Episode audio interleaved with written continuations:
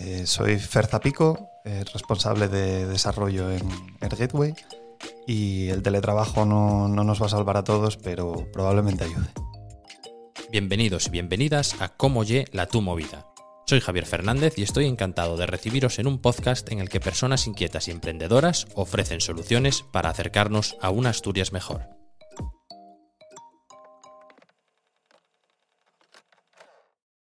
Fer, ¿qué? Aquí estamos. Que me gusta cuando viene siempre, iba a llamarte un hombre de fútbol, pero bueno, no sé si tanto, pero bueno, que a gente que le gusta el deporte porque puedo eh, hacer el, sol- el saludo al Arsenio y que se entienda el chiste interno, Sí. ¿sabes? Porque cuando fue, cuando, ah, cuando estuve en Madrid para despedir la temporada, que fue con Pedro Zuazua, que fue directivo del Oviedo, eh, lo expliqué y tal, y, y le gustó mucho porque además eh, justo se había muerto Arsenio. Sí, es verdad. Pero bueno, nada, bienvenido a Invernadero otra vez, porque ya habías estado aquí. Sí, sí. Y oye, antes de entrar a hablar del tema del trabajo y todo, eh, llevo varios podcasts seguidos con el tema de, eh, por ejemplo, vino una chavala de Cudillero, que fue la que me contó, que esto lo hablamos además, que los domingos se iba de fiesta a Pravia, lo cual, mm, o sea, no, luego cuando lo fui comentando resulta que mucha más gente sí lo sabe, pero yo aluciné. Luego vino Charlie López, que es este que eh, es el chaval que hace fotos en el Dakar y demás, y comentó un poco lo de los domingos por la pola. Vale, ¿tú eres de Oviedo 100%? No, Que va. No, no. Yo soy de Moreda. vale. Y, y ahí salías, ¿eh? Por Mieres. Los domingos. Los sábados. Los sábados por la tarde. A ver, a ver, desde el viernes. O sea, ¿el, el jueves se trabajaba o no? Bueno, el, el jueves y era, había que ir a clase. Vamos, Vale. yo te he hablado de guaje, ¿eh? No- Vale, vale, sí, sí, sí, sí. sí. Vamos, salías el sábado por la tarde. Yo creo que bajábamos en el tren de las 4 o las 5, una cosa así, y volvías en el último. A Mieres. Claro, claro. Era cuando el tiempo, vamos, la cúpula lo petaba. Ostras, chaval. Ya no quedan discotecas así, de todas maneras, ¿no? No creo, no creo. Es que la cúpula ya era muy grande, tío. No, ya. Además, era, y había Yo- y de hecho no, bares. no llega a estar, pero siempre que se hace el recuento, porque la gente te dice lo de estaba el jardín, estaba la Real, estaba la cúpula en Mieres y siempre pienso, hostia. Bueno, y- en Mieres luego había otro.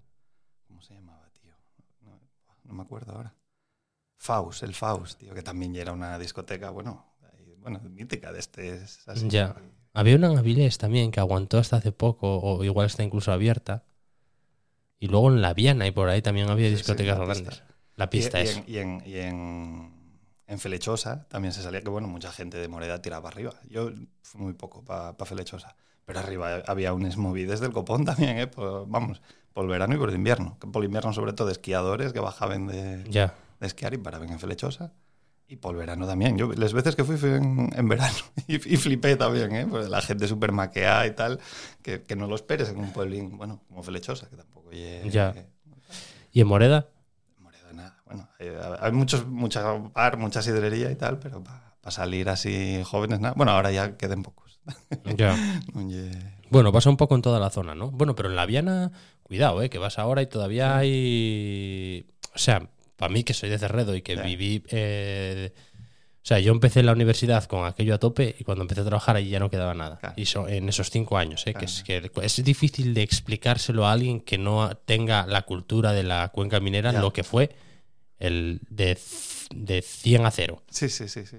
No, y, y eso. O sea, yo en, en Moreda, no, es que no me acuerdo exactamente cuándo fue el, el, el momento de darte cuenta de, y esto ya no va para atrás. Yo acuérdome de mirar para Turón y decir, madre mía, vamos para ahí. Porque Turón también bajó muy rápido. Ya. Igual un cuarto de hora antes que, que, que ayer, Ya. yo creo. Y fue eso. Empezaste a ver que, que ya no queda nada. Bueno, yo de los mis colegas, yo creo que que trabajan en, en Moreda, no sé si queda alguien. En, en el concejo sí queda uno, más o menos, que... Bueno, Nuña en el concejo, porque trabaja allá en León, en la, bueno, la vertiente de, de, de San Isidro. Pero vamos, dentro del concejo, yo, echando cuentes, yo creo que no trabaja nadie. Hay gente que sí que vive en Moreda todavía y va y bien o tal, pero vamos, la mayoría no, no viven allí. Ya. Pero luego a ti ya la parte más de salir te pilló en Oviedo. Claro, tío. bueno, a ver, yo, yo yo desde que empecé la carrera echaba más horas aquí que... Vamos, ya ta- estaba en Oviedo casi todo el- toda la semana. Hasta el, el viernes por la noche, sí. Ya pues, si cenabes por Moreda, salías, pero bueno, no era salir de esto de discoteca y tal, no. Ahí, bueno, pues los bares que había, a Topinera, y tal, no era, vamos. no ye- ¿Y de aquellas seguías bajando a Mieres el sábado o ya Ya, ya creo que ya menos, tío. Es que luego ahí hubo un momento, que, no sé cuándo, que pusose de moda salir por Pola Lena. No sé por qué. Y, y todos los que viven para Mieres viven para Pola Lena, tío. y, y alguna vez sí fui, ¿eh? Acuérdame de traer yo el coche para Oviedo y volver por la mañana ya casi y decir, vamos hasta Pola a tomar una y luego ya para casa. Hostia. Porque ya era lo que había. Sí, sí, pero vaya parada más innecesaria. Además, de verdad. Eh, vale, y en Oviedo, porque por ejemplo yo eh, viví todavía el Alcor Claro, sí, sí. y el Periquito era el que había donde el auditorio. Claro, yo para vivir, vivir a Oviedo vine en 2012. Ahí, ahí ya casi no salía yo. Claro, no, pero y en los años de antes iba y venía, ¿sabes? Porque tenía amigos que a lo mejor mm, estudiaban por aquí o tal. Y era esa. Y sobre todo, o sea, yo donde más horas eché con diferencia fue en el Badulaque. Ah, bueno, claro. Sí, sí, también. A ver, yo no paré mucho, sí que pa- paré alguna vez, pero bueno. Yo donde más parábamos, sobre todo, y era... A ver, es que aparcábamos por ahí arriba cuando veníamos en coche. Si veníamos en bus, pues nada, también te dejaba, pues, en Hermanos Pidal, yo creo que nos bajábamos. Y, y íbamos para el movie, que estaba ahí, bueno, donde, donde la Plaza San Miguel. Y, y luego ya pues hacíamos la ronda. Depende. Bueno, hubo una temporada también que íbamos para. ¿Cómo se llama? En el Rosal. Enfrente del Badulaque, tío. Pero no, me acuerdo ya cómo se llama. La maniega. No, el Kudabi. Ah, pero tuvo un nombre antes, sí. No me acuerdo. Es que el, y el Rosal, por ejemplo, también, macho, tiene el síndrome de la cuenca minera. Sí, sí, sí. en, en cosa de 10 años se, se- se murió. Tal cual, tal cual. Pero es que antes estaba por la tarde, ¿eh? Sí, sí, No- por la no- tarde, No, la era por la noche, eso ya era cuando... De, de hecho, te- te estoy mezclándolo, porque cuando veníamos por la tarde ya era cuando íbamos para el Rosal, cuando veníamos de noche ya era cuando parábamos en el, en el movie. Y luego ya bajábamos para pa Mon y por ahí. Pero... Que eso resiste de momento. Sí, sí. bueno, esperemos que, Ya, eso, que si no no, se acabe. a todavía, tomar porque- Pero sí, sí. Y, bueno, sí, eso. Yo lo, lo que más me acuerdo ya de El Rosal, no miento. Y, y hubo una temporada que parábamos en, en el antiguo, que ahora no sé, ¿cómo se llama? El, No sé. joder, la, la discoteca esta, vamos, la mítica que hay ahora en... Ah, el salchipuedes. No, no, no, no. No, no me acuerdo cómo se llama ahora, joder. Es que para mí sigue siendo el antiguo. Llámalo el antiguo, en la Plaza Riego. Pues no. Ah, sí, oh. eh, sí, sí, ostras. Eh, sí, hombre, baja. La calle que baja de la plaza del ayuntamiento. Tribeca. El Tribeca, eso. Y al lado había uno que se llamaba el Tainá. Y no sé, bueno, yo no sé cómo acabemos allí, pero echábamos muchas tardes. Por lo que fue. sí, sí. Eh, vale, y luego otra cosa. Eh, eh, eh, tú, em, bueno, nosotros nos conocemos de antes, tenemos relación y tal, y eres uno de los mejores recomendadores de podcast a este, a este lado del, del océano. Claro. Porque le metes muchas horas a esto o qué? Claro, tío. Yo, a ver, eh, empecé ya hace muchos años, tío, ya, a escuchar podcast. Cuando era. A ver, yo, yo vi la luz mucho porque a mí me gustaba mucho escuchar la radio por la noche. Pero claro, el día que te dormías no, no lo escuchabas. Y en el momento en el que pude decir, ostras, yo descargo les, lo- los, los programas y escucharlos cuando me dé la gana. Esto para mí fue, abrióse eh, un mundo de posibilidades. Ya. Porque encima, yo creo que se subieron bastante rápido les emisores a subir Los primeros. programas. Claro, claro. Porque ahora mucho, ahí siempre está el debate de ra- radio, podcast, no sé qué, y en España por lo menos los primeros que hicieron podcast fueron las radios y de hecho en la mayor parte de rankings te sigues encontrando eh, a los programas de radio mítico, de- de- sobre todo los deportivos de COPE y de la SER, eh, Nadie sabe nada, que es un programa de radio de la SER, etcétera, etcétera. sí, tal cual. Y yo, yo es que acuérdome, pf, no, los primeros era lo de, mm, bueno, Iker Jiménez, tengo, que, tengo que confesarlo, para mí parece la bomba, sé lo que lle. Todavía hoy. claro, claro, bueno, ahora no lo escucho, el- el- porque el programa, ya, ahora como ya de tele y demás, no, no lo veo tampoco. Pero a mí parecíame muy guay. O sea, yo, sabiendo lo que vas, ya como cuando vas a comer al McDonald's. No vas a comer Sí, sí. de, de- de tres estrellas ni nada. Sí, vas a comer eso. Pues, pues ya está. A mí gustábame. O sea, yo disfrutaba con aquello. Y, luego, bueno, acuérdame, empezaron uno, los de Mary Station. Tenían un podcast, el, el Mary Podcast, pero que estoy hablando de 2008 o una cosa así. Y, y fue, bueno, eso, a mí molaba la de Dios. Y que, que este no estaba en la radio, ¿eh? Y luego en la radio teníamos el de Radio 3 que acabó el año pasado, yo creo. Sí, sí, ese me lo recomendaste escuchar algún episodio. Es- que me parecían brutales. De hecho, uno de los últimos, igual el tercero o el cuarto por la cola, hicieron uno aquí en Oviedo en, en la Noche Blanca. Que los de Videodrome, de Radio 3. Mm. Impresionante. Y aquellos, para mí, era eso, pues eh, compré, acuérdome, yo creo que de, de la que estaba acabando la carrera ya.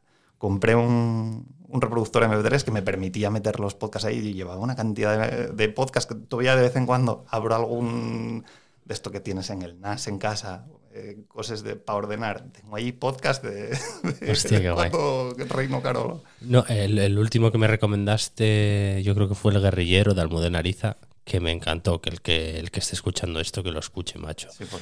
Porque además yo creo que lo hablamos, que me apasiona, tío, Almudena Ariza, que lo tiene todo hecho y no tiene ninguna necesidad, tío, meterse con esas ganas y esa pasión a, a eso. O sea, me parece de, de, de una admiración, tío, porque claro, cuando estás un poco, digamos, que necesitas jugártela o necesitas destacar o tal, tienes muchísimo más que ganar que perder. Pero cuando ya tienes una posición tan consolidada, hacer una jugada arriesgada en realidad, así, y, y, mm, ver esa historia, encontrarte con esa historia, decir, es que o la cuento o, o- o me desborda o me, me revienta el cuerpo, eh, me parece admirable. Y, y que además dio muy bien con la tecla de cómo se tenía que contar y que tenía que ser en podcast. Porque yo creo que si esto lo hace en un documental o, o lo hace en, un libro, no tiene el mismo impacto ni, vamos. Pues eso no lo había pensado, creo. mira, pero puede ser, sí. O sea, me me gustóme mucho en general. Encima está muy bien editado. tal, Sí, sí. una pasada. Sí, lo es. hicieron estos de Izuzquiza y Yes We Cast. Sí. Y bueno, así alguno más, el orden mundial, que justo lo estábamos hablando ahora, que hay alguien ahí relacionado con Asturias y... Nuria, y Nuria Pérez, por Dios. Sí, Nuria Pérez, sí. Pero además, es que Nuria Pérez, yo te digo ahora mismo que para mí es en el top uno de. No periodistas, eh, de, de comunicadores. sí. sí. Es que yo con alguno lloré, ¿eh? Sí, Tío, sí, sí, es no, que, literal. Dios, tío. Y ese, hay uno de. Ese del cine. Ostras, muy bueno. Tío, sí. pero cago en 10, tío. Si estaba por ir yo a manifestarme allí, eh, tres años después, que debía estar ya reunido, digo, "Ay, po, ese cine no se toca mientras Sí, yo esté aquí. Exagerado. Un colega mío que lo recomendé también dijo, madre mía, lloré más con esta moza en, en una hora que, exagerado. que con- que yendo a terapia 10 años. Sí, sí, sí, sí, es espectacular. Y aparte, es que, joder, es que. em, claro, ahora como ya todo el mundo cuenta mil millones de cosas en mil millones de formatos, cada vez es más extraño encontrarse a alguien que tenga un estilo propio tan definido. Joder, y ella. Es que es espectacular, Sí, sí. tío. Ah, Mira, lo, lo que pasa, y esto, bueno, enlázalo también con, con- con la- mi historia con los podcasts. ¿eh? Yo, yo cuando empecé, claro, todavía estaba estudiando, entonces tenía muchas horas donde podías escuchar podcasts en general. Cuando empecé a trabajar, cuando estás trabajando, sobre todo programando, escuchaba podcast alguna vez y, y no me enteraba de nada. O sea, pe- pero literalmente acababa el podcast y decía, bueno, ahora voy a escucharlo otra vez a ver de qué iba, porque Ya. no me enteré de nada. Entonces, cuando empecé a correr, empecé a escuchar podcast corriendo. Bueno, y, y remando también. En, en casa, ¿eh? No, En la bañera. no en, en balsa ni nada. Y, y eso, ahora para mí, eh, yo creo que me ayudó mucho también a engancharme al deporte el, el escuchar podcast, tío, porque hay el momento de decir, va, voy a correr un rato que me apetece. Y además, ya. tócame podcast. Como vea que hay uno nuevo del orden mundial, alegrame. el- Bueno, uno tuyo también, ¿eh? Eso, Sinceramente. eso, así me gusta. Mo- Mólame, o sea, decir, ostras, tengo algo nuevo para escuchar, vaya guay. Ya. Vamos para allá. Joder, pues eso para los que hacemos podcast es en realidad algo súper guapo, macho. ¿Que por qué? Que te asocien a, a un momento de, de reconexión más que de desconexión es, es algo súper guay, tío. Que, mm, bueno, nada, tú cuando eso sigue mandándome recomendaciones y yo las paso a la comunidad. Em, tengo alguna cosa más, pero vamos a hablar un poco primero de, Vale. de esta historia. Porque tú em, trabajas desde aquí. Aquí siendo Oviedo. Exacto, sí, sí. Em, cuéntanos un poco. O sea, tú tienes aquí tu oficina, Sí. teletrabajo. Bueno, antes trabajaba desde casa. Lo que pasa es que bueno, ahora mi mujer también trabaja desde casa y ya era un poco insostenible. Había que salvar el Sí, matrimonio. exacto. sí, no, el, el- el dinero en el alquiler y un poco al lado del, del divorcio. Muy bien invertido ahí. Y entonces nada, tengo una, una oficinina ahí en el centro de negocios y vamos, y en muy poca cosa, y para mí nada más. Y, y desde ahí trabajo. Y bueno, a ver, te- todo el equipo que, que estamos en el Gateway estamos todos en, en remoto. ¿no? Y en, equipo muy grande ni nada, no sé, ahora creo, creo que somos 17, me parece ahora mismo. Bueno, Pero bueno, ca- cada uno de su padre y de su madre y con los problemas de donde está. Que, que bueno, también está muy guay, ¿eh? O sea, ya porque no solo tú estás eh, deslocalizado, por decirlo de alguna Claro, manera. no, ¿La no. empresa de dónde es? a ver, Ta- Tar está fundada en, en Berlín porque el mi jefe, pese a que de Moreda también, Sí. Casi lo pillamos aquí para poder hacer Sí, sí. eh, la entrevista doble. Y bueno, a ver si algún día. Sí, no, oye, que tú planteaselo y Sí, sí. A, y a mí lo que más me gusta es cuando la gente se encarga de la producción. Claro, ¿sabes? Venir yo aquí a charlar un rato tranquilamente, pitipim, pitipam, y ya Ah, y, está. y además seguro que tienen para contarte porque estoy, vamos, bien de, de, de largo, de, de la, de la burbuja.com. O sea, Hostia. esto tiene que ser para velo. Te digo una cosa, ya empezaba como un chiste del EPE, uno de Moreda en Berlín. si ya le metes la burbuja del pero, punto com. pero además bien, ¿eh? O sea, se comió lo bueno y luego también, pues me imagino que el bombazo Ya. se lo tuvo que comer, pero bueno. Bueno, depende de cómo de previsor fue, pero bueno, sí, desde luego fue una época muy interesante en el mundo digital. Bueno, es que él fundó TrivialNet, me parece que. No, no, no voy a hablar mucho de, de lo de él porque Mm. yo seguro que meto la pata. Pero vamos, en su día tuvo una empresa de este que facturaba cuando la publicidad en Internet se pagaba bien, hasta que de repente dijeron, bueno, lo que os pagábamos antes por visualización, ahora vamos a pagarlo por clic o algo así. Ya. No sé, vamos. O sea, que tuvo que ser un bombazo guapo. Pero vamos, que él está allí con, con la sede, digamos, central. Eh, Tampoco ya sé de porque, o sea, él obviamente tiene también una oficina y tal. Antes sí, porque estaba el, el que era el responsable financiero, también estaba allí. Y sobre todo los que habían puesto pasta, sobre todo, eh, ya no me acuerdo, era cuatro años o por ahí. El fondo de inversión era alemán también. Pero, vamos, ya alemán, sigue, sigue teniendo acciones, obviamente. Pero luego el resto del equipo, pues tenemos. Ahora estamos demasiado españolizados, yo creo. Cada vez fichamos más aquí y muy eh, de de Oviedo, porque. Pero lo que hay que hacer siempre es mantener el ratio. Que es tú, si tienes tres españoles, dos tienen que ser de Moreda. Claro, claro. No, de, Entonces- hecho, de hecho, tenemos a tres de Moreda. Ah, muy tres. Hay otro, el, el desarrollador más senior que tenemos, y es de Moreda también.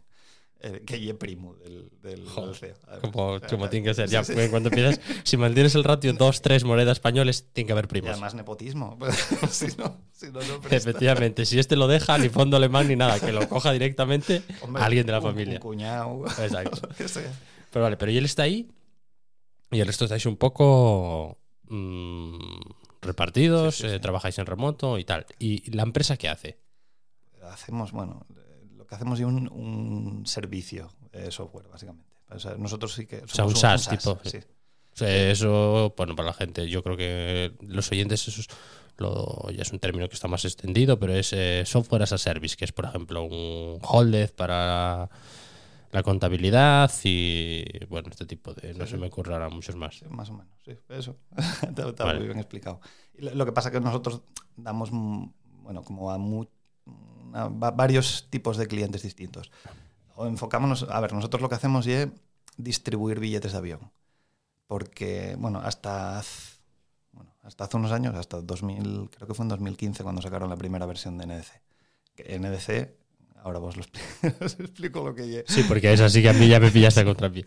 Eh, hasta ese momento, las aerolíneas, prácticamente todos los eh, billetes de avión que vendían iban a través de GDS, que son eh, Global Distribution Systems, que son, bueno, hay tres muy grandes en el mundo. Amadeus, que es una española, este es del IBEX 35 que cotiza a bloque. Que Eh, alguien habrá de moneda allí también. Seguro. si no lo hay, van mal. Sí. eh, Sabre, que es eh, americana, que es una que fundó American Airlines, y Travelport.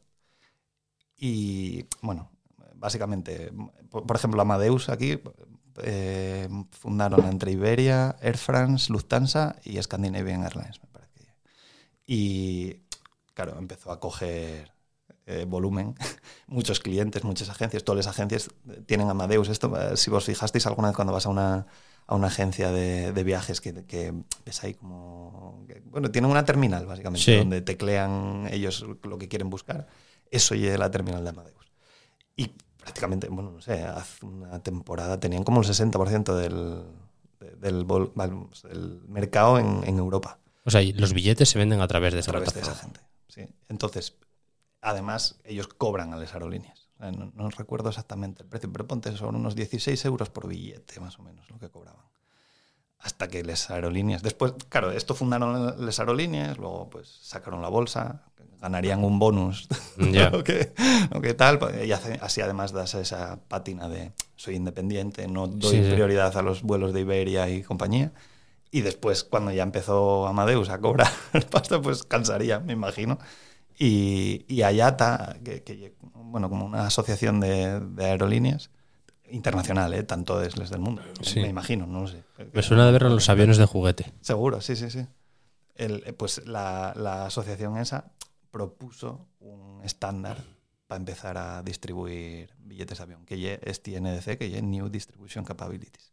Es que es, es una buena metáfora de cómo funciona el capitalismo de las, vamos a hacer una cooperativa de eh, aerolíneas para seguir creciendo y controlar eh, la venta de billetes y tal. Wow, todo el mundo gana dinero, qué felices somos, hasta que en algún momento el capitalismo, o sea, el, el mercado devora a, a ese sistema, te quedas sin él y, y se lo tienes que pagar a otro tipo. Claro, a ver, tampoco tan mal pensado. O sea, si- en un primer momento tú piensas, lo dices tú, jolín, y evidente, no, no tiene sentido que cada aerolínea vaya a tener su propio Sí, si- sí. sistema de esto.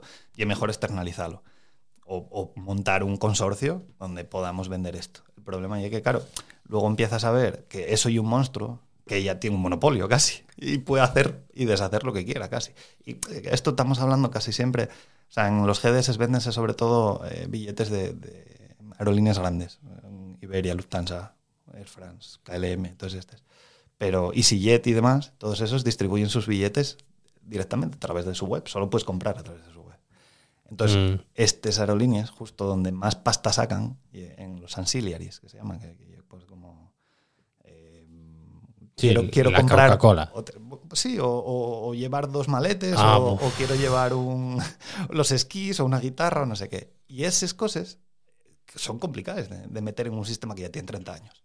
Porque ya el sistema de precios ya es muy complicado. Pueden hacer, por ejemplo, los de Ryanair, no recuerdo si ahora lo siguen haciendo o no, pero en algún momento hacían dynamic pricing, en plan de, saben cuando alguien pregunta por una ruta, si vuelves a los dos días y que este tío quiere esta ruta, voy a subir el precio un poco, que lo puedo exprimir un poco más. Ya, o- ya, ya. ese tipo de cosas, eso, en- bueno, también hay reglas de Ayata y demás, ¿eh?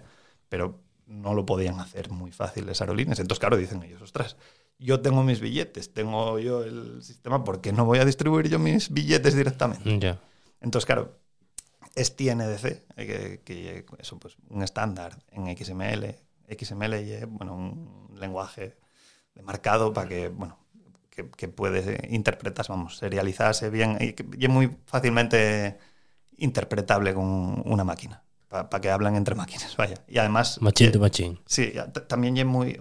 Un humano puede leerlo, vamos. Y como si veis el, el código fuente de una página web, Sí. y eh, XHTML, que más o menos pues ves cuándo se abre una etiqueta, cuándo se cierra, los atributos que tiene, ese tipo de cosas. Entonces, ellos definieron un, un estándar de toda la información que tiene que ir de cada billete, de cada búsqueda, de cada, bueno, eh, las rutas que eh, preguntas tú, por ejemplo, pues te, definen cómo tendría que ser. Cuando yo quiero preguntar, dame una oferta para hacer un Londres-Madrid, sé más o menos el estándar, me, me dice los datos que yo tengo que enviar. Y todas las aerolíneas, si reciben esa misma, esa misma pregunta, digamos, esa request, deberían poder interpretarla bien. Y luego respondeme con algo que sea estándar y que yo pueda interpretar bien. Joder. La verdad es que esto me da hasta un poco de. O sea, me siento pequeñito, tío. Porque son cosas que son. que convives con ellas, pero nunca realmente te paraste a, preguntarte cómo funciona todo eso.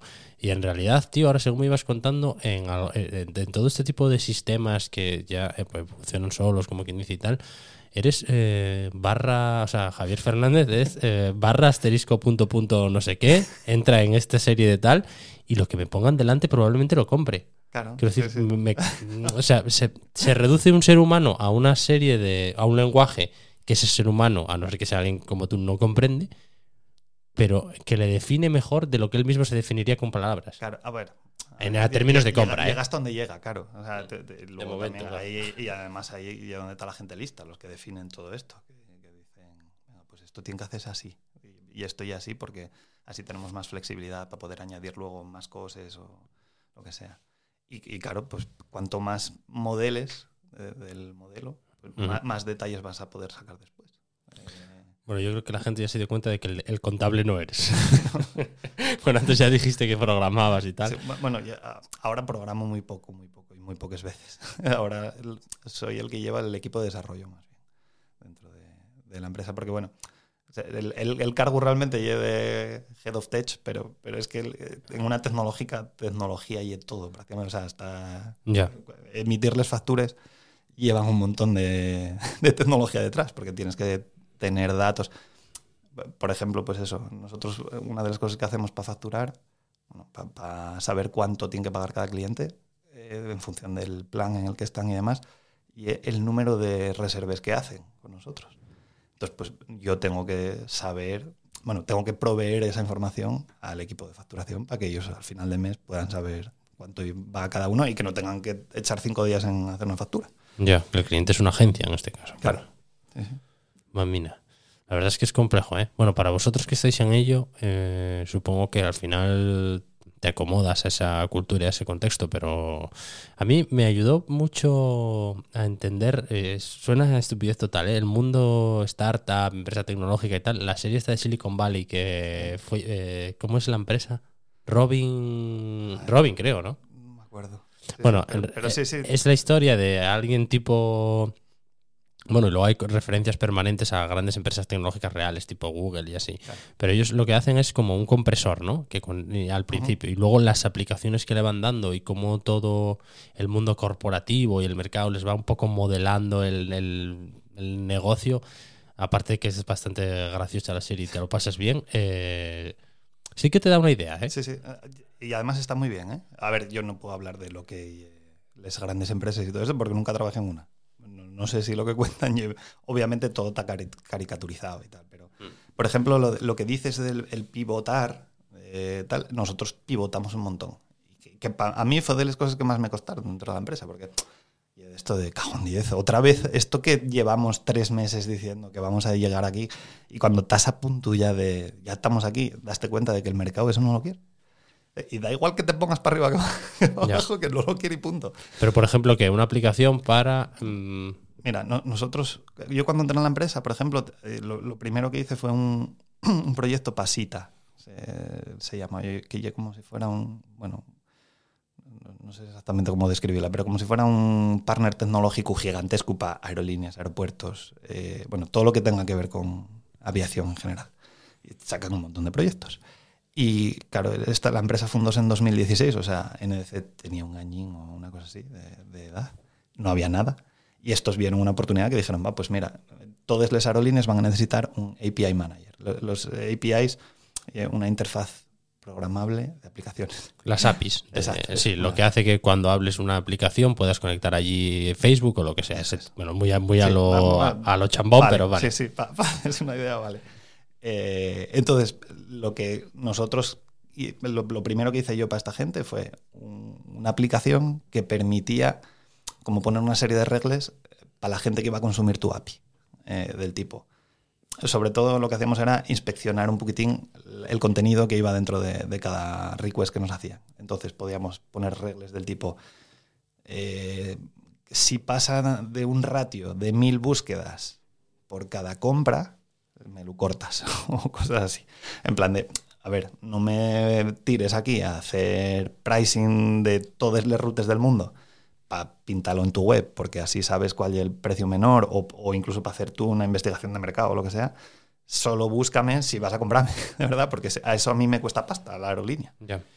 Entonces, bueno, hicimos ese, ese proyecto que parecía que, bueno, que tenía sentido y no, no lo consiguieron vender en ningún sitio. Eh, después, eso, bueno, que, que al final el, el API Manager así usamos nosotros en nuestro producto. Nosotros, mientras tanto, pensábamos que podíamos hacer como una especie de homogeneizador, porque el, el problema es que, claro, cada aerolínea implementaba una versión distinta del estándar de NC.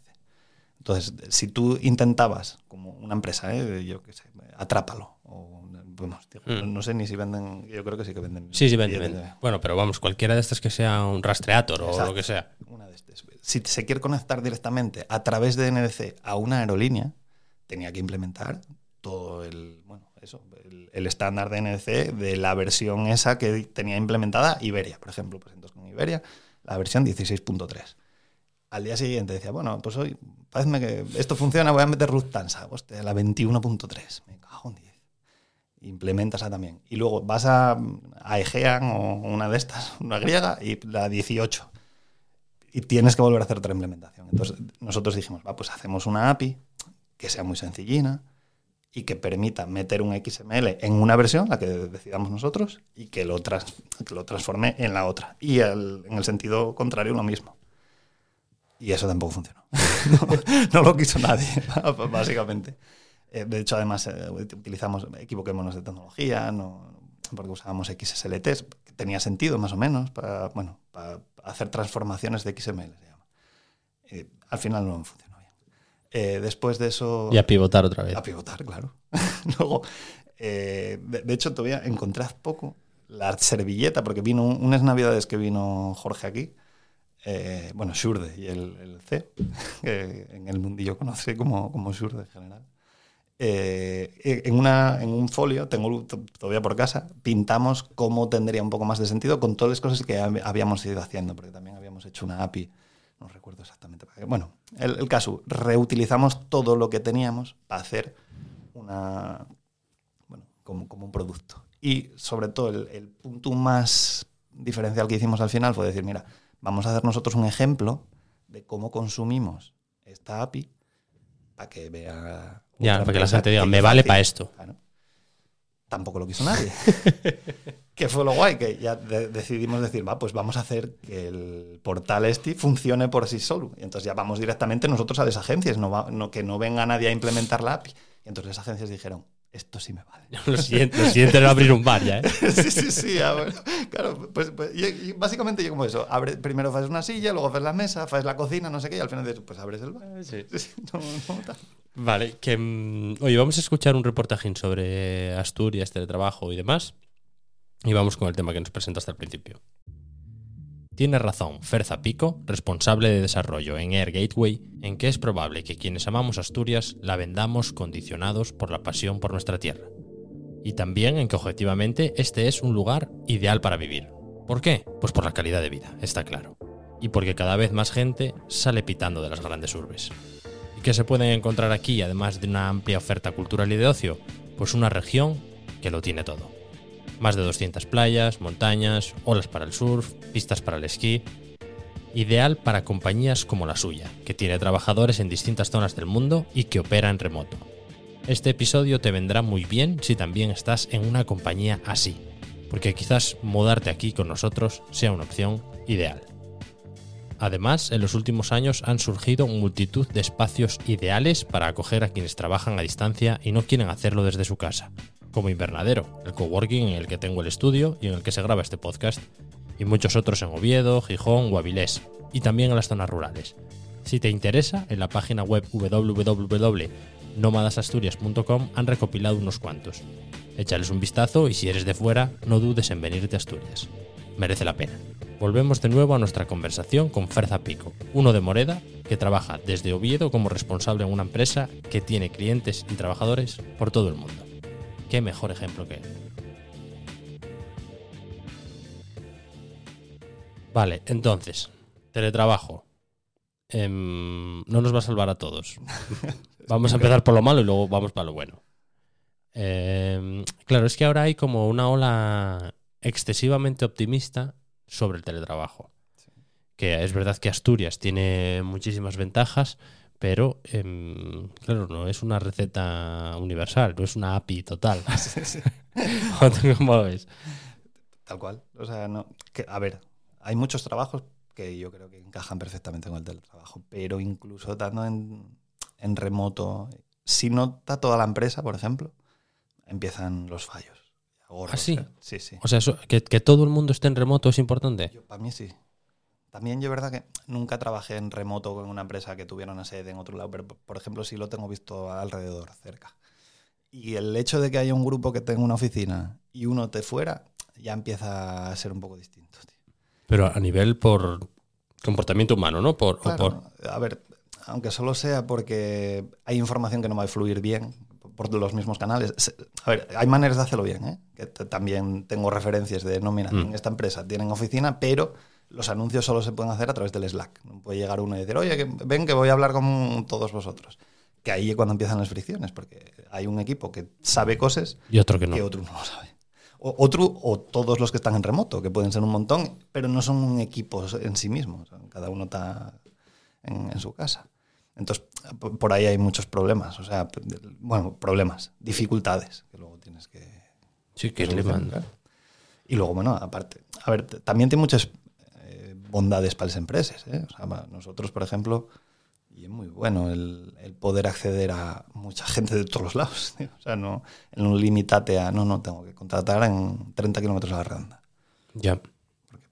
O sea, nosotros ahora mismo tenemos gente en Ucrania, gente en Nigeria, que además tienen un nivelazo del copón. ¿eh? O sea, no. Ya. A veces piensas, van a, claro, van a contratar a estos, pero claro que sabrán ellos, vete para allá. Que son unos cracks.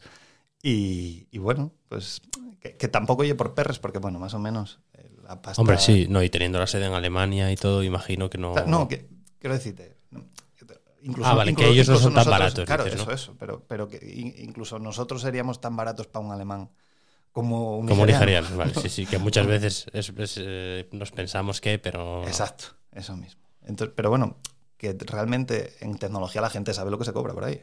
Ver, si, si sé que puedo aspirar a esto, ¿por qué te voy a aceptar a ti la mitad?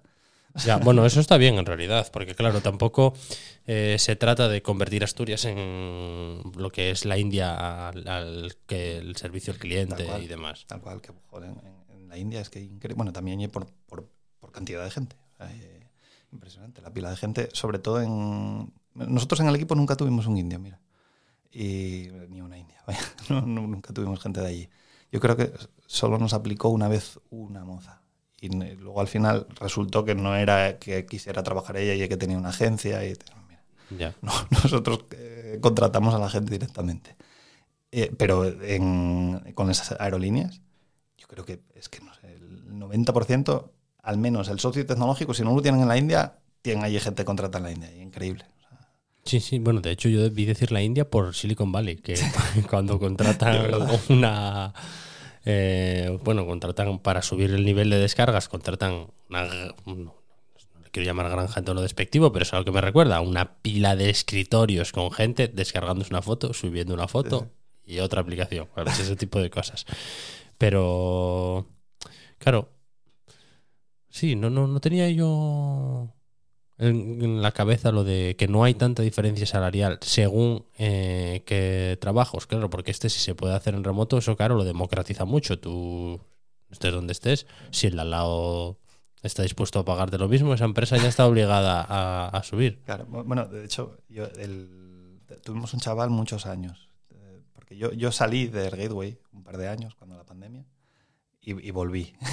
Ahora Fuiste, pues se puede decir que José, estuviste trabajando con Sí. José, que estuvo por aquí. Sí, sí, sí. José Buen Día Y- Tours, y muy bien, también. que es de Felechosa. De Felechosa, de Fele- bueno, del Pino. Y de la Pola al Pino no vaya de que Ah. como digas que yo es Felechosa. Bueno, bueno. Bueno, de no la creo que se enfade tampoco, pero bueno, No, yo de la Pola al Pino. piensa que a lo mejor coincidisteis alguna vez en alguna Seguro, de esas seguro, eh, seguro. escaramuzas nocturnas, tío. Y, y eso, este chaval, mientras yo no estaba, él seguía media jornada o algo así. Porque bueno, él, yo no sé por qué, él, bueno, tenía mucho ownership, que se dice, del proyecto. Mm. Y era muy responsable con, bueno, con todo. Tenía mucho en la cabeza, mucha información del proyecto y la verdad que menos mal que siguió ahí porque hace falta alguien que, que tenga, bueno, por lo menos que, que conozca mucho los entresijos del, de, de lo que tienes montado en el, en el producto. Y este chaval era él, básicamente. Y no sé por qué te iba a contar todo esto. Ah, po- porque un día vi un documental o, o algo vi en la 5 de, de San Petersburgo, el sueldo medio 700 euros. Y digo, ostras, Dimitri, ¿qué pasa contigo, tío? Que, que yo estoy viendo aquí que estos son 700 pavos. Y dice el hombre, y es que yo aquí soy un rockstar. Literalmente, claro, o sea, el tío vivía todo Ya que yo aquí soy un rockstar. Claro que es. O sea, como filosofía de vida. yo, está un poco obsesionado con el dinero, ¿eh? También Ya. te digo. Porque también entiendo, bueno, ahí pagaban mucho de intereses. de tal. Él, él había comprado una casa y no- es que no me acuerdo, pero eran locures en plan de, no, no, quiero acabar de pagarla en cuatro años. Que en plan de, me vives como España en los 80. Sí, sí. Güey, Tienes que revisar el concepto de Rockstar.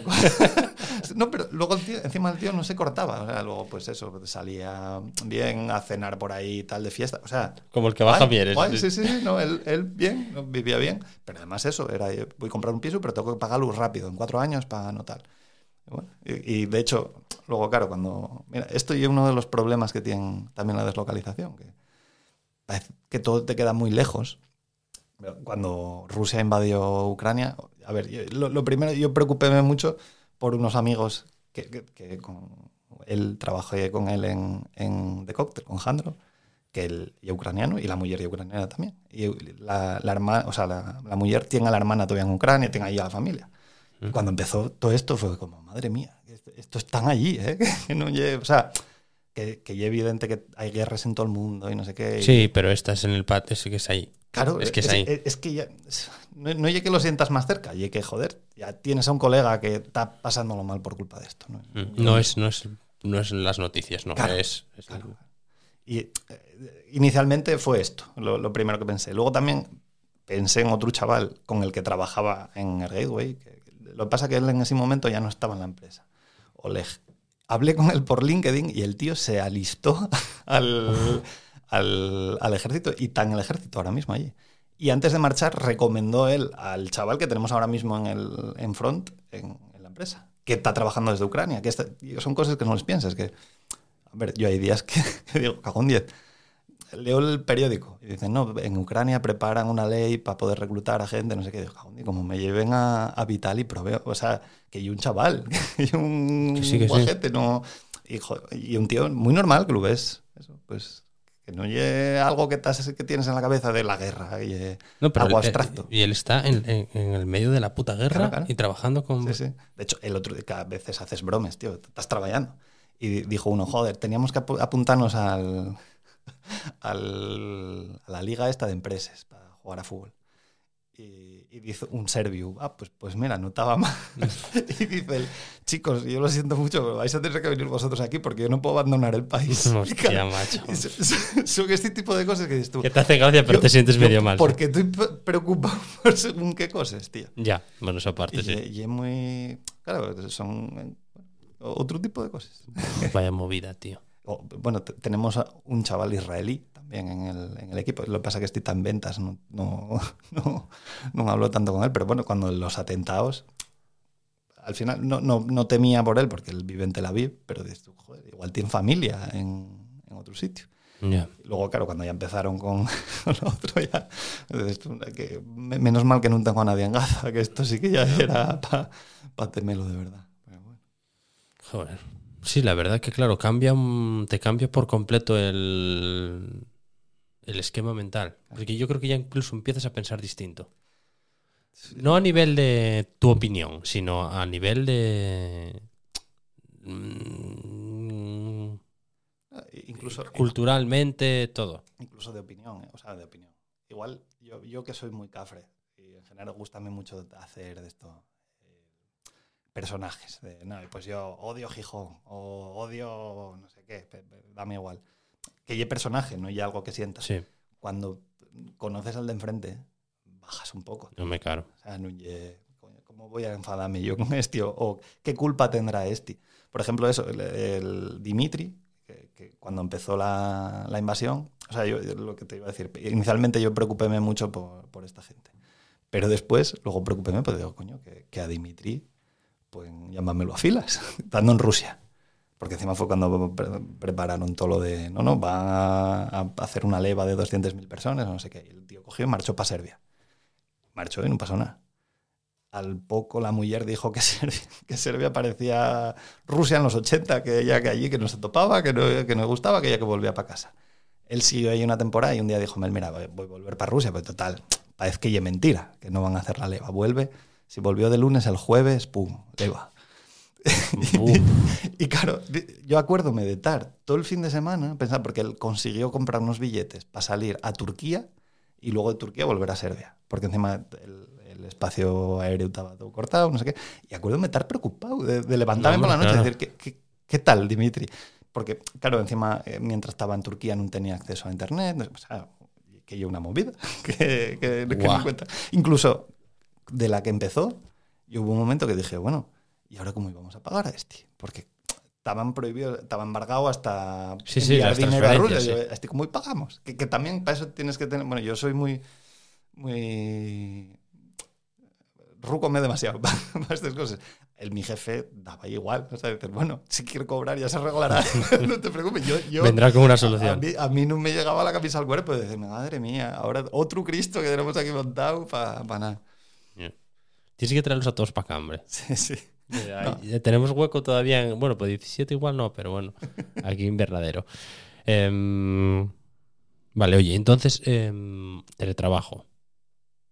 ¿Qué, eh, ¿Qué beneficios tú crees que... ¿Por qué Asturias, por ejemplo, le puede ir mejor que a Madrid? Bueno, a Madrid.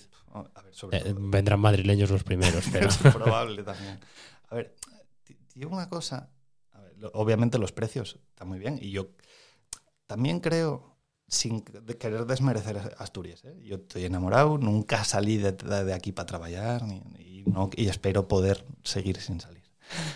Pero, a ver, igual que nosotros vemos esto precioso y nos parece la bomba, seguro que el que lleve de La Rioja ve La Rioja preciosa o, Sí. o lo que sea. Vamos, que cada uno tira y lo de él también.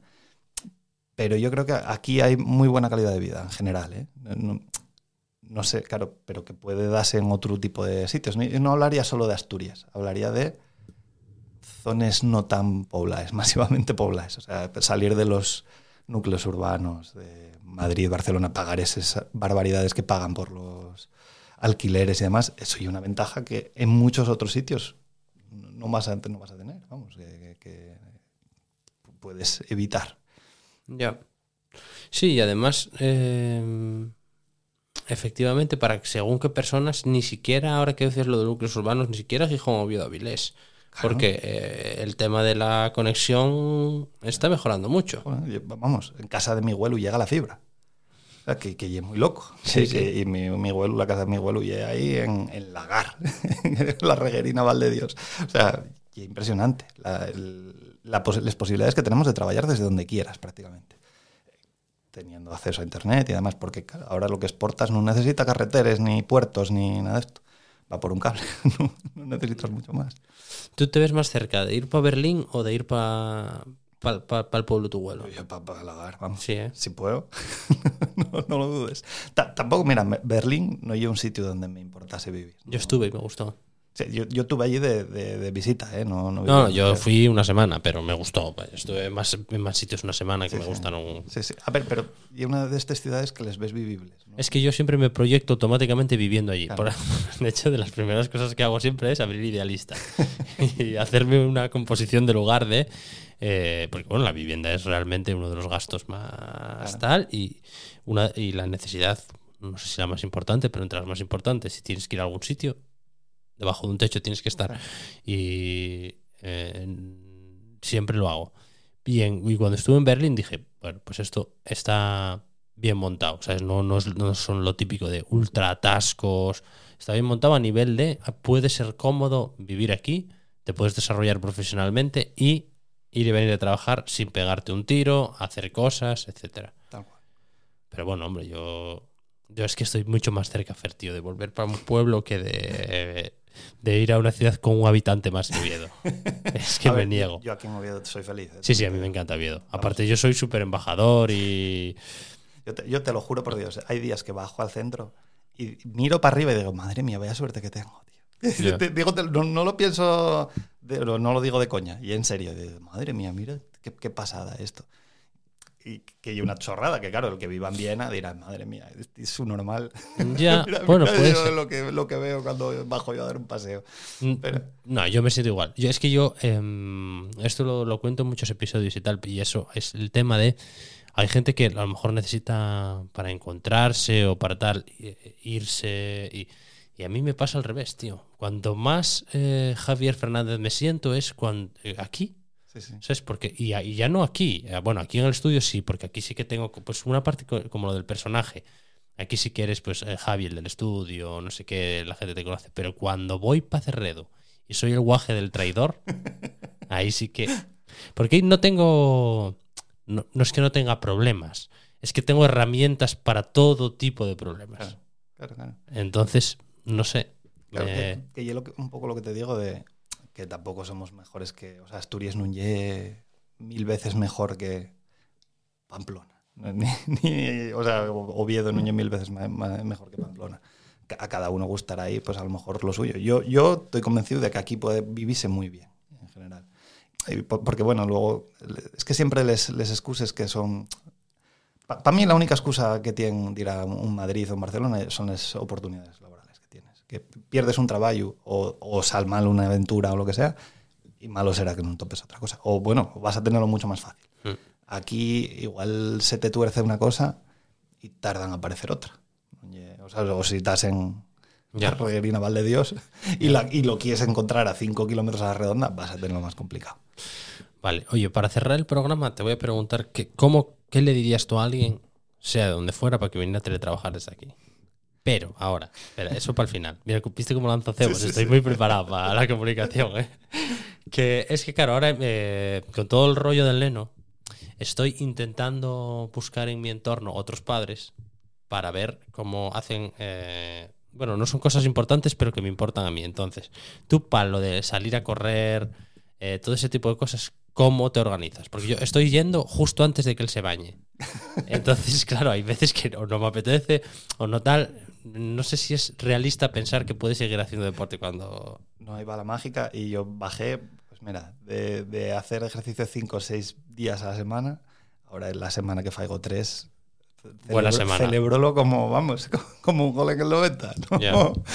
Y, y nada, o sea, yo arreglóme gracias a, a la misma ayer, porque vamos, si no, ¿de qué? Sí, sí, no, yo de momento vamos. también, ¿eh? Porque... Bueno, claro, queda con, con él, pero... Era sobre todo por si tenés algún tipo de rutina que funciona mejor Yo- con guaje. Lo, lo único que conseguí hacer durante una temporada, ¿eh? Y cuando se echaba ella, hacia las 10, 11 salía yo. Que parecía, digo, un día pregunté a mi mujer, digo, pareceré mal. si, si salgo ahora, porque claro, yo encima corro por ahí entre los chalés de Montecerrado y tal, cuando Sí. ya ya muy de noche. Bueno, hubo una temporada que bajaba hasta, bueno, para la Manjoya, por, por la senda de Fuso y todo esto. Pero luego empecé a pasarlo mal, pues digo, un día va a salirme un jabalí aquí y, y aparezco a las 3 de la mañana cuando despierte la mi mujer. Sin Y a navalla. la policía. Llegar a casa con una cabeza de jabalí. Tal cual.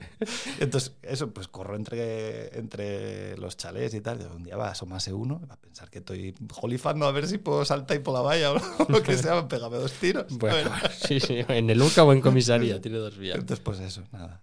Yo cuando pueda. No, pero, pero a última hora, casi siempre. Ah, yo, claro, pero es que luego cuando él vaya creciendo y todo, irá cambiando también. Porque yo, por ejemplo, antes justo de todo esto descubrí mi, mi pasión deportiva máxima ahora mismo, que es el ciclismo. Claro, pero para salir en bici, antes de que María estuviera muy embarazada, que era eh, cuando todavía, pues eso, no, no- no sabes lo que lo que tienes hasta que te lo quitan. Y, bueno, a ver, hay cosas mucho más importantes que te pueden quitar, pero yo salía un día tres horas en bici Claro. y María lo agradecía porque no me tenía que ver el careto ahí y, y en realidad no te tenías nada más que preocupar. Pero ahora, tío, pensar en salir tres horas con la bicicleta me parece una locura. Claro, claro. Sí, sí, no. Yo, yo los días que eso, que cuando hacía la senda de Fuso entera, eran dos horas más. Bueno, no llegaba, pero casi. Eran 20 kilómetros, 21. Bueno, es una Pues, tirada eh, corriendo, claro, ¿eh? claro. Entonces, eh, ahora ya ni me lo planteo. O sea, el día cojo vacaciones y digo, mañana dejo a la guaja en la, en la guardería y voy hasta Fuso y vuelvo dando un paseo. o sea, ya, ya- O sea, ya no vas y vienes va- corriendo. Vamos, muerro. Si lo pego ya no, no, no da. ¿Pero andabas mucho o qué? Bueno, a ver, mucho, mucho no tampoco. Pero bueno, sí. O sea, de- sobre todo lo que más hice fue remar a, a bloque. Durante un par de años di bastante. Sí, sí. Ahora ya nada. Es días. que el, el remo no sé cómo se mide, pero en, en- en carrera, ¿en cuánto Ah, estabas? Poco, poco, poco. O sea, poco. Yo, yo no, no, no soy muy competitivo, tío. No, No, no. es Yo- que yo soy un picado, tío. O sea, ahora cuento la historia, pero dime. No, vamos, yo, yo casi me mola más el, el sentirme yo guay, el decir, joder, mi- mira, hoy hice media maratón y hacía otra ahora. Es- eso a mí molaba. El- en la semana que salía y hacía 10 kilómetros y decía, ostras, voy para casa, pero, pero vamos a meterme en la bañera directamente. Esa semana pues estaba fastidiado. Ya. doy. Es que yo, es que no, o sea, yo por la, me da hasta un poco de vergüenza reconocerlo, pero eh, eh, la San Silvestre de este año, Sí. yo corrí la del año anterior y no sé si rellenera son pocos kilómetros, como cuatro. No, como cuatro no, son cuatro. Eh, y el año anterior debía ser 19.59, como Hostia. muy poquitín por debajo. Ah, bueno, cu- cuatro Cua- kilómetros. En cuatro kilómetros, sí, casi, Ah, está ¿sabes? bien, está bien. sabiendo la distancia y tal. Y este año quería hacerla en, en menos de 19, o sea, 18 y pico. Pero eh, me piqué por el camino, porque lo típico que estoy acostumbrado a salir solo, y es que yo soy... Es un poco cosa de Cerredo, que claro, como el deporte es una parte tan importante del ocio y la competición, vives esperando el fin de semana, ir a Parque Principado, tal, o sea, eso es... Bueno, entonces yo cuando me vi allí, rodeado de gente que corría, claro, querría correr tanto como los otros, y como por la zona esta de llanera, que María está allí, conozco también la carretera, sé cuándo sube y sé cuándo baja, me sé medir muy bien el cuerpo. Ahora, tal. Y ya iba un poco cascado. Y Entonces, ahí la- está la rotonda, que entre luego, o sea, la, a la entrada de Posada de Llanera hay una rotonda. Y ya se mete y hay una cuesta arriba y ahí más o menos acababa. Yo ahí ya iba bastante cansado, pero me libró que venía detrás eh, un atleta. Y además se notaba que era atleta porque venía como con outfit de atleta, no como el pantalón de bacardín y tal, como iba yo. Y entonces ella era de posada 100% o de al lado porque todo el mundo la animaba. Está todo el mundo, venga María. Y claro, yo la tenía aquí. Y entonces ahí me saltó la, la tontería esta. Digo, "Mm, por encima de mi cadáver va a entrar esta chica antes que yo. Entonces yo, que no corro una mierda, acabé la carrera en 16.34. Hostia puta, no, no, muy bien, ¿eh? Muy bien, muy bien. en- O sea, cuatro, cuatro minutos y. Cuatro. y cuatro- y cinco. y- sí, y cuatro, medio. Strava. No, no, muy bien, muy Y bien. fue todo. O sea, cuando llegué, eh, tuve que tomar un acuario. O sea, llegué. Tuve que ir paluca. Sí, sí. O sea, a punto de palmar solo Ostras. por, por el rollo ese de, pues. Y ya ves tú, que será una moza estupenda, no tengo nada en contra suya. Y, y de hecho, joder, pues por la. Es, ah, llegué. Y luego es verdad que descansé un poco y volví, volví para luego corriendo. No, no me quedé. Pero. Para que el gen competitivo a veces, tío, te hace. Si tengo que correr ahora el mismo camino, sin Claro. no lo hago ni de broma. Claro. No, no, a ver, yo, yo- es que también de, de pequeño nunca hice deporte, eh, así de esto. tal. De- A lo que competía yo y era ajedrez. Y ahí es muy. Y es lo mismo también, o sea, por mucho que te piques, te- lo que hay que hacer y estudiar. Buen podcast ese también, ¿eh? Ese también me lo de- recomendaste el tú, de- es verdad, el me de- acabo de de acordar. De Leoncho. Brutal. Que de Y, hecho y otro un libro comunicador bastante top, Muy ¿eh? bueno. Tiene un libro que prácticamente y es lo mismo que el podcast, pero con un poquitín más de detalle, que eh, Ciencia y ajedrez, me parece que se llama. Que, que es impresionante también. Muy interesante. Pues mira, ese me encantó el, el- el podcast también, pero sobre todo él, porque en realidad, tío, la voz ni siquiera es radiofónica, No, habla así como un poco sí, sí. medio raro, pero lo que te está contando, te lo está contando además con tanta gana que dices, jolín, ¿Y te quedas, ¿eh? Porque lo conozco, tío. O sea, y he Sí, visto que no. no, no, no está inventando ni nada. O sea, él estaba allí cuando, cuando pasó todo eso. Ya. Que, pues, bueno, nada. Esta, esta temporada ya...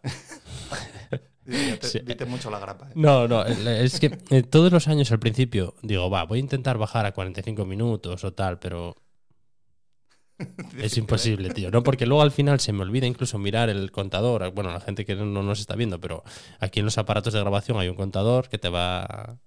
el que luego nunca miro y tal. Pero vamos a intentar cerrar con eso. Tú, si, si tuvieras que. mm, por dos vías, un poco como representante de la empresa, digamos, para convencer a una empresa para que eh, apueste por el teletrabajo, y luego a un trabajador para que teletrabajara desde aquí. Ah, Como empresa, vamos, yo creo que tiene muchas más ventajas que desventajas, sobre todo eso, el poder acceder a un mercado global y es muy, mucho más fácil que encuentres incluso el experto de algo en particular muy determinado que necesites. Pues, por, por- por ponerte un ejemplo, nosotros encontramos a un experto en XSLT en Egipto. Vamos, que, que- que a lo mejor si lo tienes que buscar aquí, igual no encuentras uno en tu Asturias. O bu- bueno, de XSLT sí, pero igual te cuesta, igual no encuentres un 10 o 12 para escoger. Y, y eso es bueno, una ventaja muy, muy gorda. Y para un trabajador es que, bueno, eh, básicamente sí el trabajo va a ser estable, digamos, que no sea algo que, que, que necesites estar constantemente buscando el, el equilibrio entre voy a buscar a ver dónde pongo la siguiente pata. Ya. Eh, es que aquí, bueno, aparte de que tienes de todo, vamos, pues hacer una vida completamente funcional y, y culturalmente hablando tampoco estamos tan mal. O sea, tanto entre la programación que, vamos, hay programación cultural para todos los gustos aquí, ¿eh? En, en Gijón, en Avilés, en Oviedo. Malo será que no topes algo para hacer, comer, vivir y demás. Vives muy bien aquí, en mi opinión. Y, y para vivir eso, los, los precios del, del, alquiler y demás, yo creo que, que, no, vamos, no los puedes ver en, en Madrid o en Barcelona. Ya. Ahora nos llegó el AVE, que coincide con que Oviedo va a ser capital gastronómica. Va, va a llenarse. Va a llenarse. Vaya, verás, para pa, pa, que es para salir a comer con los amigos para un punto de la corredoria como yo, sin reserva. Vamos a ver más gente de, Sí, de fuera que nunca, yo creo. Preocúpame ¿eh? un poco, que, que, no sepamos escalar el tema. Porque... O que no lo podamos asumir. Quiero decir, a nivel de. Por un lado, eh, es que a ver cómo lo gestionamos. Claro, claro. Es que no es tan fácil, ¿no? Claro.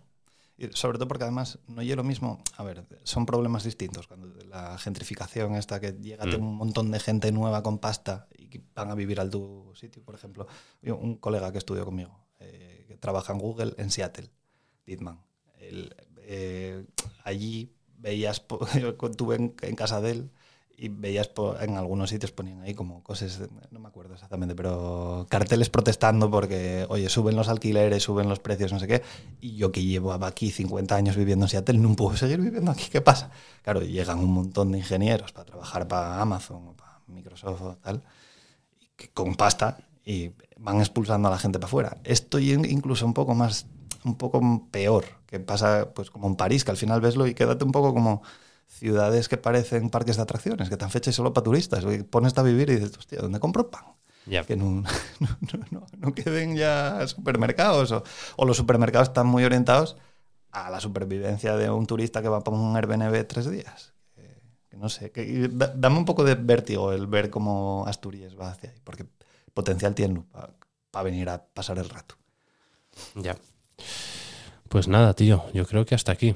Bueno, mejor. O sea, que teletrabajo a tope, pero hay que hacerlo bien. Sí, claro. Sí. Primero, o sea, hay que enfocarse todos en el teletrabajo, en, en las empresas. Digo. Muy bien, Fer, pues muchísimas gracias. A ti. Y muy guapa la tu movida. Como Yela, tu movida es un podcast original de El Estudio. Suscríbete a este canal para no perderte ningún episodio. Consulta nuestra página web elestudiopod.com si necesitas más información y síguenos en redes sociales, arroba elestudiopod.